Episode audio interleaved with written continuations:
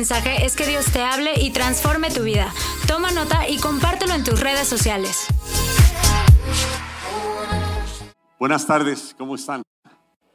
Qué bueno, es un gusto estar aquí concluyendo esta serie tan, tan interesante que tuvimos durante este mes. La serie se llama ID, nuestra identidad, y estuvimos hablando acerca de las convicciones fundamentales que nos dan identidad como creyentes.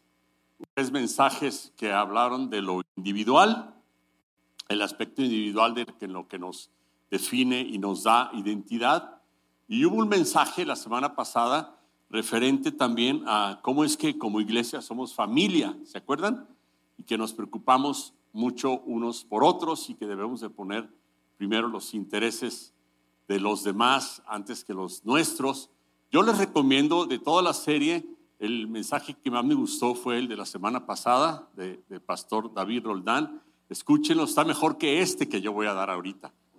Y tengo mucho coraje con él porque está mejor su mensaje que el mío. Pero bueno, escúchenlo. Y hoy vamos a cerrar la serie con un punto también muy interesante acerca de una convicción más que tenemos como iglesia y que nos da identidad, que es la misión mundial de la iglesia, que es hacer discípulos de todas las naciones. Algo que nos encomendó el Señor al final de sus días, algo que la iglesia, como iglesia sabemos que es nuestra responsabilidad. También viene a nuestra mente cómo vamos a lograr eso. Está muy chido y muy romántico, muy padre alcanzar a todas las naciones, pero ¿cómo?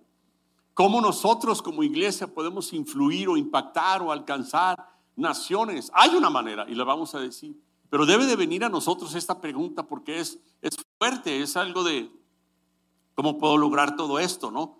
Nosotros tenemos la comisión de que la misión mundial de la iglesia solo puede llevarse a cabo cuando las iglesias trabajan juntas.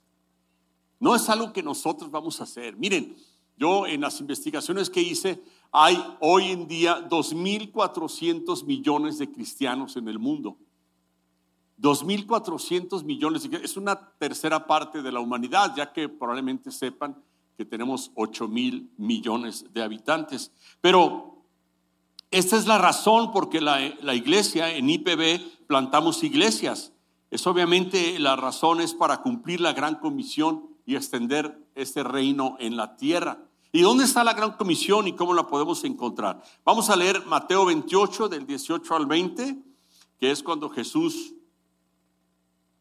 mencionó este tema y dice así, Hablando Jesús dijo, se me ha dado toda autoridad del cielo y en la tierra. Por lo tanto, vayan y hagan discípulos de todas las naciones, bautizándolos en el nombre del Padre, del Hijo y del Espíritu Santo.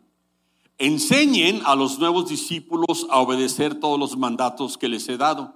Y tengan por seguro esto, que estoy con ustedes siempre hasta el fin de los tiempos. Y esa es la famosa llamada Gran Comisión que tú y yo tenemos, tenemos en lo individual y tenemos como iglesia, que tú y yo tenemos porque somos creyentes y seguimos a Jesús y esto es lo que dijo. Yo quiero resaltar tres cosas que me, me interesan mucho de la gran comisión. Primero, versículo 19 dice, vayan y hagan discípulos.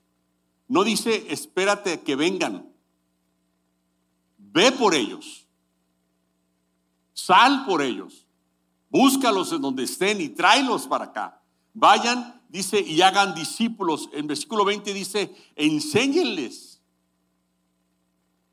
Es nuestra responsabilidad enseñarle a alguien a ser discípulo y hacer, a, enseñarle todos los mandatos que Jesús nos dio. Y por último, versículo también, el versículo 20 dice, yo estoy con ustedes siempre. Y esto, esto me encanta porque cuando Jesús en la Biblia o Dios en general nos encarga algo, también nos da el poder para hacerlo. Nos empodera con algo. No solamente nos dice, ve y haz esto, también nos empodera. ¿Cómo nos empodera? Esta es la gran impartición que podemos encontrar en el libro de los Hechos, capítulo 1, versículo 8. Fíjense lo que dice en relación a la gran comisión. A esta le vamos a llamar la gran impartición, porque nos imparte poder. Y dice, recibirán poder cuando el Espíritu Santo descienda sobre ustedes y me seréis testigos y le hablarán a la gente acerca de mí en todas partes, en Jerusalén, en Judea, en Samaria y hasta los lugares más lejanos de la tierra. Entonces nos da una comisión, pero nos imparte el poder del Espíritu Santo para poder hacerlo. Y lo necesitamos. Porque tú y yo tenemos la experiencia de que cuando queremos hablarle a alguien de Jesús es muy difícil. La gente tiene sus propias creencias, la gente tiene sus propias convicciones, la gente tiene sus propias ataduras, la gente tiene sus propios problemas. Y no puedes llegar solamente a decirle, mira, yo, Cristo, la Biblia dice, 90% de las veces nos mandan por un tubo, ¿cierto? Necesitamos el poder del Espíritu Santo para cuando hablemos la palabra, la palabra de Dios rompa con todo eso por el poder del Espíritu Santo, no por lo que nosotros tenemos. Por eso la gran comisión se logra con la gran impartición. Nos imparte de su poder para poder hacerlo de esta manera. Entonces, al plantar iglesias y al apoyarse estas mutuamente, se puede extender el reino de Dios con muchísimo mayor efectividad, impacto y poder.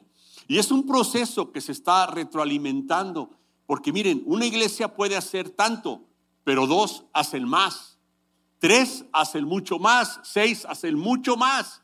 Como dice en Deuteronomio 32, 30, dice, uno hace huir a mil y dos a diez mil.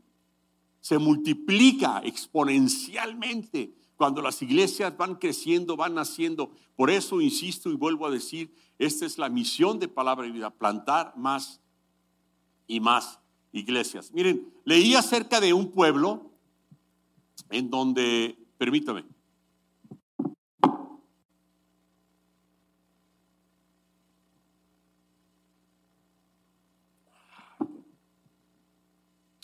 Leí acerca de un pueblo en donde tienen unas competencias de caballos de arado.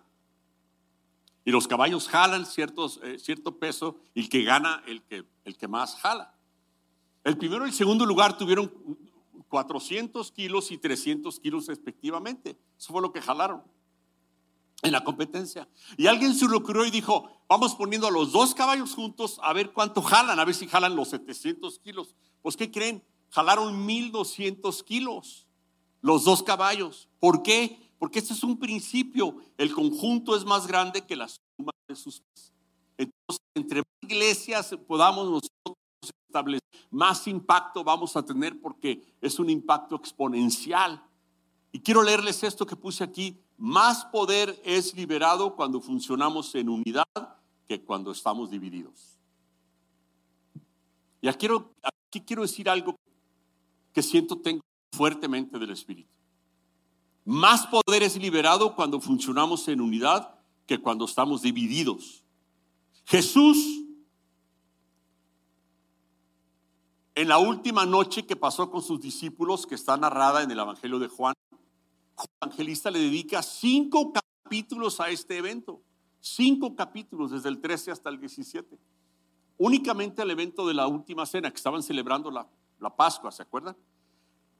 Cenan, cantan, platican y todo, y concluye Jesús con una oración. Jesús, Jesús dice, déjenme orar por ustedes. Y Jesús se levanta y hace una oración al Padre que está descrita en el capítulo 17 del Evangelio de Juan. Y Jesús empieza a orar por ellos. Y en el versículo 20 hasta el 23 pide esto, voy a leerlo. Son las palabras de Jesús orando al Padre por los discípulos. Y dice, no te pido solo por estos discípulos, sino también por todos los que van a creer en mí por el mensaje de ellos o sea, tú y yo, nosotros. Porque dice, no te pido solamente por estos, sino por los que van a creer por el mensaje de estos, o sea, nosotros. Y dice, versículo 21, te pido que sean uno, así como tú y yo somos uno. Es decir, como tú estás en mí, Padre, y yo estoy en ti, que ellos estén en nosotros, para que el mundo crea que tú me enviaste. Versículo 22, les he dado la gloria que tú me diste para que sean uno otra vez, como nosotros somos uno, yo estoy en ellos, tú estás en mí, y dice Jesús que gocen una unidad tan perfecta que el mundo sepa que tú me enviaste y que los amas tanto a ellos como me amas a mí. Es increíble la oración que hace Jesús. Pero si te das cuenta, su oración, una de las cosas que él considera en el Espíritu lo más importante, Jesús centra su oración unidad. Pudo haber orado por muchas otras cosas por ellos. Señor, para que, para que no tengan enfermedad o para que no hagan eh, este tipo de cosas o este tipo de cosas. Pero por lo que escogió orar en el Espíritu fue por unidad, que sean uno. Que sean uno. Que sean uno. Que gocen de una perfecta unidad, dijo Jesús. Esa fue su oración al Padre delante de ellos. Y en el versículo 15, también del, capítulo 17, Jesús le dice, no te pido que los quites del mundo, sino que los protejas del maligno, dice Jesús, orando al Padre también. Y dice el versículo 17, no, perdón, capítulo 17, versículo 11, la segunda parte, cierra diciendo, protégelos con el poder de tu nombre. ¿Para qué? ¿Para qué? Para que estén unidos. Señor, protégelos. ¿Para qué? ¿De qué? ¿Acerca de qué? Para que estén unidos, para que haya unidad, para que gocen de unidad. Jesús sabía que más importante en manos del enemigo es la división entre los hermanos. Y por ahí dice, Señor, guárdalos del maligno, protégelos para que estén unidos. Porque el poder se desarrolla y el poder se desata en la iglesia a través de unidad. Más poder podemos ver si hubiera más unidad. Y es lo mismo que sucede en la familia, en las parejas o en los negocios. Más poder puedes ver si hay unidad, si hay división, no vas a ver poder. Jesús sabía que el poder estaba en la unidad y oró para que unidos, para que pudieran ver ellos y que se lograran cosas mayores que las que él había hecho. Y le pide al Padre, dale su unidad, que gocen de unidad, que sean uno, así como tú y yo somos uno, que ellos sean uno. Y déjeme decirle algo, déjenme decirles algo. La oración no está cumplida todavía.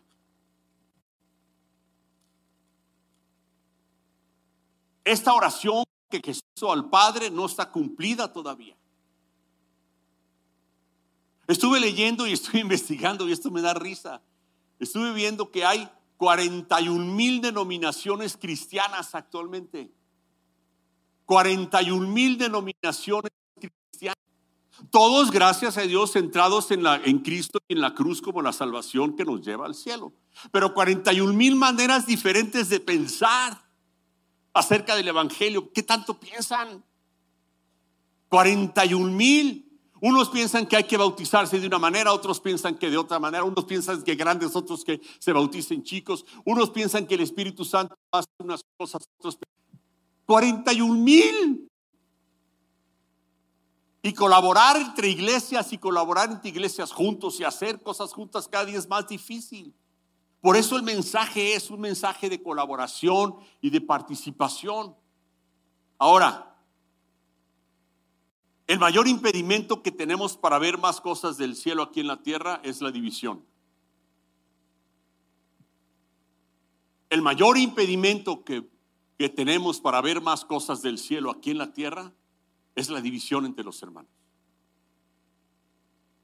Si hay división, no hay enfoque en la visión. Si hay división, están divididos pensando cada quien en su interés y en lo que quieren y en cómo quieren que se hagan las cosas. Si hay división, no hay, una, no hay una, un, enfoque centrado en la visión de Jesús, en la misión de Jesús de extender el reino. Si hay división, no hay trabajo conjunto. Si hay división, no hay poder. Entonces, si nosotros queremos lograr algo como iglesias y vamos a hacer y tenemos la visión de hacer y de crecer y de plantar más y más iglesias, tenemos que empezar por estar unidos por ver la unidad como la fuente de poder, por ver la oración de Jesús por nosotros como el, instrumento, la unidad para lograr lo que queremos hacer y lo que Él quiere que hagamos. La visión de palabra es más y más iglesias. Esa es la idea. Muchos de ustedes deben de saber que contamos con seis iglesias, que es lo que hemos hecho hasta ahorita. Una está en San Luis Potosí, otra está en Hidalgo, en Tepeji, otra está aquí en Brisas, otra está aquí en Guadalajara, y está más en Guadalajara y tenemos otra en Colima. Probablemente ni sabías o habías escuchado algo, pero lo que a donde yo te quiero llevar el día de hoy es a que estas iglesias trabajando juntas vamos a lograr cosas enormes, enormes. Y que vamos a plantar y que tenemos la visión de mañana o pasado plantar otra y luego otra y luego otra y luego otra. Porque estamos descubriendo el hilo negro. No, así lo dijo Jesús y así lo hizo Pablo. Esta era la fórmula de Pablo. Pablo plantaba iglesias. Era el apóstol. Iba por las ciudades eh, durante eh, su tiempo y, abarcando todo el imperio romano. Iba plantando iglesias. Iba plantando una y dejaba gente ahí, plantaba otra, traía gente a plantar otra. Y luego se traía gente de esa, iba y plantaba otra iglesia. Y por eso después les escribe cartas, que son las cartas que están y que conforman el Nuevo Testamento. Porque cuando las iglesias están vitalmente conectadas a otras iglesias, las iglesias prosperan, se multiplican y duran más. Esta es la idea. No, la idea no es que esté allá aquella iglesia sola con sus broncas, a ver cómo le haces, a ver cómo resuelves. No. La idea es que seamos parte todos. Esta es la visión de palabra de vida. El planteamiento de iglesias. Es una visión que comandan nuestros pastores Gabriel y Jesse y que tienen en su corazón el plantar más y más iglesias, pero insisto, no dejarlas ahí, sino apoyarlas. ¿Qué necesitas? Nosotros somos parte, mi esposa y yo, de un equipo que va a la iglesia de Colima. Ya trabajamos en la iglesia de Tepeji por dos años y ahora estamos trabajando en la iglesia de Colima. Y es súper emocionante pero súper emocionante. No es un viaje que, hijo, qué calor hace en Colima y la comida. No, es un viaje que causa emoción, porque llegamos y no había nada y de repente llegamos y ya hay una iglesia. Íbamos y había tres personas y ahora llegamos y ya hay 70 personas. Íbamos y no había nada, no había ni dónde sentarse. ¿Y qué creen? Nos llevamos unas sillas de estas para allá. no, no había dónde sentarse, te lo juro. Yo me senté un día en un bote de pintura volteado. Volteado, si no me hundo. Y ahí, me, ¿cierto o no cierto? No había dónde sentarse. Y ves cómo va creciendo la iglesia por el apoyo de los que vamos de aquí. Y va gente de aquí que entrena niños y les, y les enseña a los niños. Y vamos con equipos de liberación y hacemos liberaciones a la gente. Y vamos con equipos proféticos y les dan palabra a la gente. Y vamos con equipos de, maestros y les enseñan a la gente.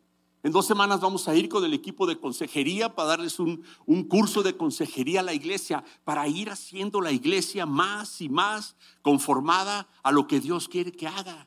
Y para cuando llegue gente ahí, la gente vea un ambiente y que pueda recibir y que pueda...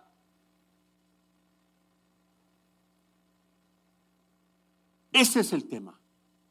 Esa es la, esa es la visión, esa es la intención. Y yo te estoy invitando a esto porque es lo que vemos en la Biblia, es lo que hizo Pablo.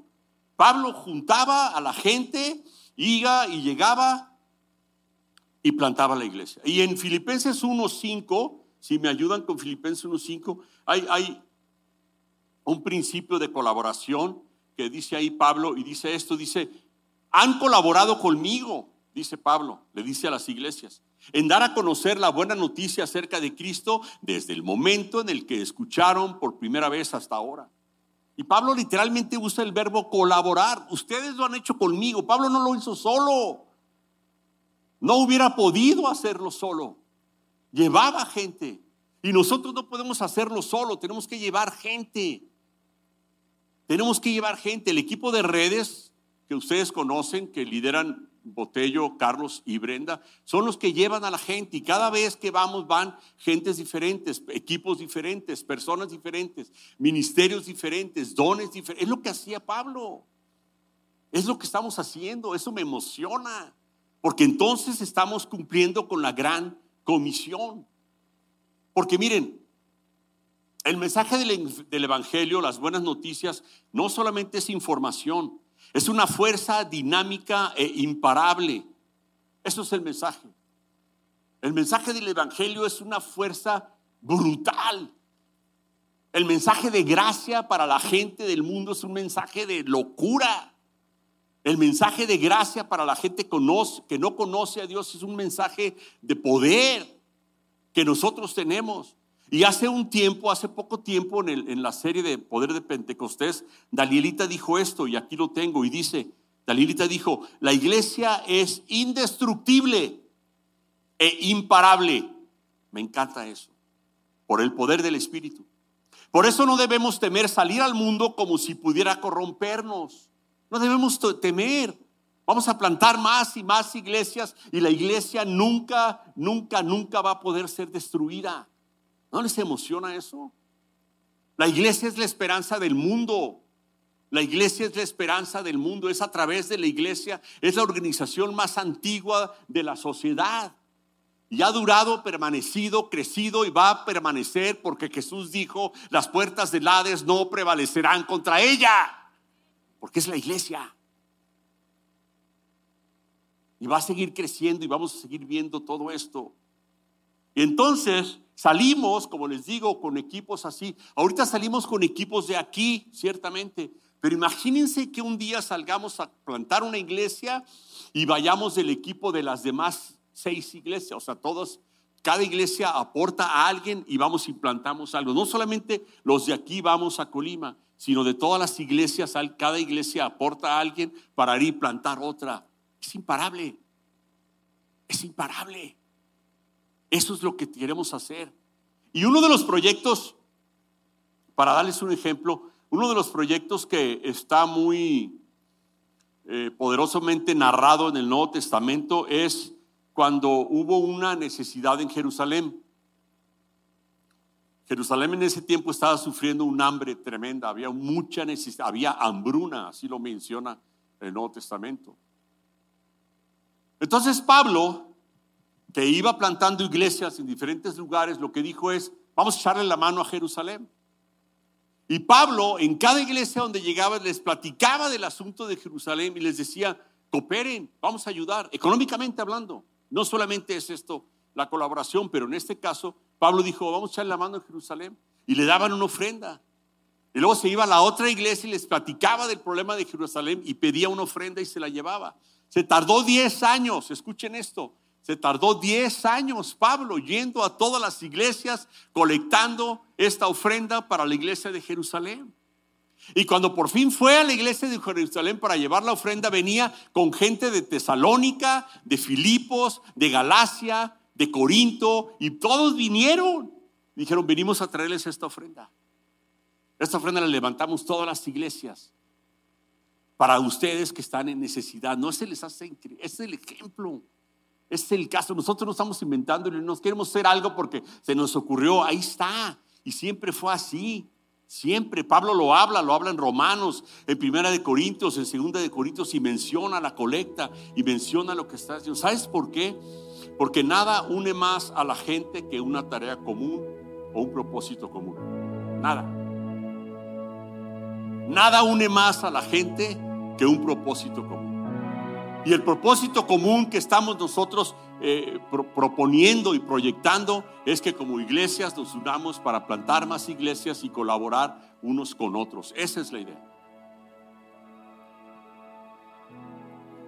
Esta promesa que siempre hemos utilizado para fines individuales, que está en Filipenses 1.6, pero quisiera que leyéramos otra vez Filipenses 1.5, otra vez, porque está antes de la promesa.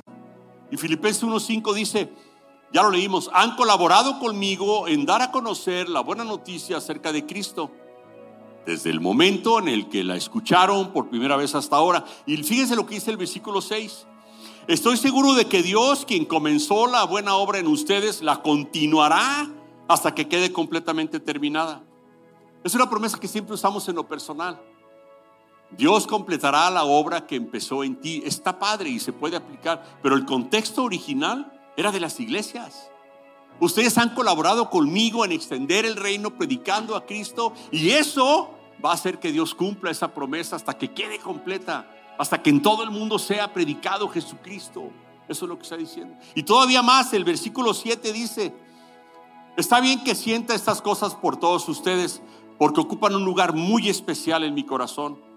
Participan conmigo, colaboran, participan, ayudan en el favor del favor especial de Dios tanto en mi prisión, acuérdense que estaba en la cárcel, como al defender y confirmar la verdad de la buena noticia. Entonces, cuando Pablo dice que participaban con él, no es que estuvieran en la prisión todos, es que estaban haciendo algo para las iglesias que él había plantado. Y aquí es donde yo creo que nosotros tenemos que pensar, este mensaje, ¿qué, qué para mí? ¿Cómo me inspira? ¿Cuál es la aplicación para mí? La manera de involucrarse. Así como Pablo dice, ustedes están participando conmigo, la manera de involucrarse es que hagamos algo con las otras iglesias, para las otras iglesias. ¿Cuándo fue la última vez que oraste por Tepeji? ¿Cuándo fue la última vez que, tomaste un día para orar por, por Charcas o por Colima o por Brisas? Orando, intercediendo porque hay muchos problemas en cada una de ellas mandando comida, mandando dinero, yendo a enseñar, yendo a educar, yendo, participando, colaborando. Esta es la idea. Terminando el primer servicio me encanta porque gente me escribió y me dijo, oye, yo quiero ir. Yo quiero ir cuando hay viaje. Yo quiero ir, hey, súbeme. No, yo ni sé, el que sabe es Botello. Pregúntele a él y los lleva hasta lo último de la tierra. Quiero terminar con un testimonio, miren. Lo leí en un libro que les quiero recomendar, por cierto. Y a una pareja platica su testimonio, una pareja que estaban viviendo en un lugar en Estados Unidos y se congregaban en una iglesia ahí. Y se cambiaron a otra ciudad y empezaron a congregarse en otra iglesia. Y estando ahí, ya viviendo ahí, sufrieron un accidente en su casa y se les quemó la casa. Y perdieron todo. Absolutamente todo se, se quemó. Entonces los sacaron de ahí se los llevaron a otro lado. Y la iglesia donde se estaban ahora congregando se puso de acuerdo con la iglesia donde se congregaban antes y también con la iglesia de los papás de ella, que era otra iglesia. Entonces dicen que las tres iglesias, y creo que se unió una más, las tres iglesias se pusieron de acuerdo y fueron y arreglaron la casa. Y la limpiaron, la levantaron, la pintaron. ¿Y qué creen? Empezaron a llevar cosas. Sartenes y sillones y camas y almohadas y cortinas y la casa quedó espectacularmente nueva con todo lo que necesitaba. Hasta un carro les llevaron. Las tres iglesias. Y luego les dijeron, vénganse, aquí está su casa, con un carro ahí. Te voy a pedir un favor, no vayas a pensar, oiga, ojalá se quede mi casa y que me lleven todo. Me gusta el Toyota. No. Estoy dando un testimonio de cómo las iglesias se juntaron porque es más fácil aparte. Yo coopero con un sartén. Y tú con una almohada. Y tú con el carro. Ah, ¿verdad? sí. Pero es más fácil. Y se me hizo algo muy poderoso porque eso es lo que está el Espíritu trayendo ahora. Una unidad en la que los hechos tengan poder.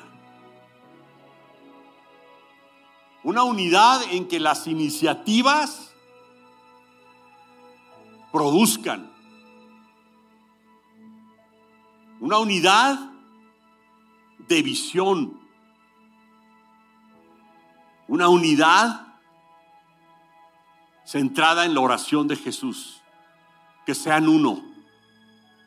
Que gocen de una perfecta unidad para que puedan ver el poder. Amén. Les voy a pedir si se ponen de pie. ¿Pueden hacerme ese favor? ¿Todos?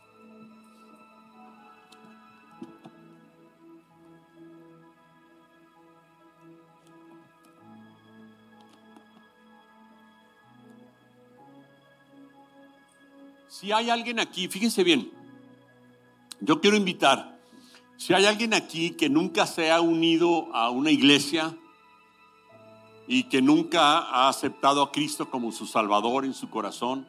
Si hay alguien aquí que nunca le ha dicho a Dios, yo quiero que vivas en mí, que gobiernes mi vida. Si hay alguien aquí que quiere en este momento, en esta tarde, quiere que oremos por él y que quiere aceptar a Cristo el día de hoy, levante su mano, por favor. Si hay alguien que quiere a partir de hoy que Dios gobierne su vida y que y ser parte de este movimiento de iglesia cristiana tan increíble. ¿Hay alguien? ¿No hay nadie? Todos están en Cristo. Qué padre, gloria a Dios. Dense un aplauso entonces.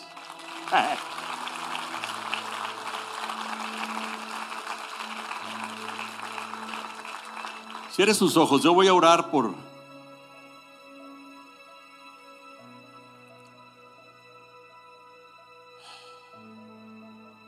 Espíritu Santo, inspíranos.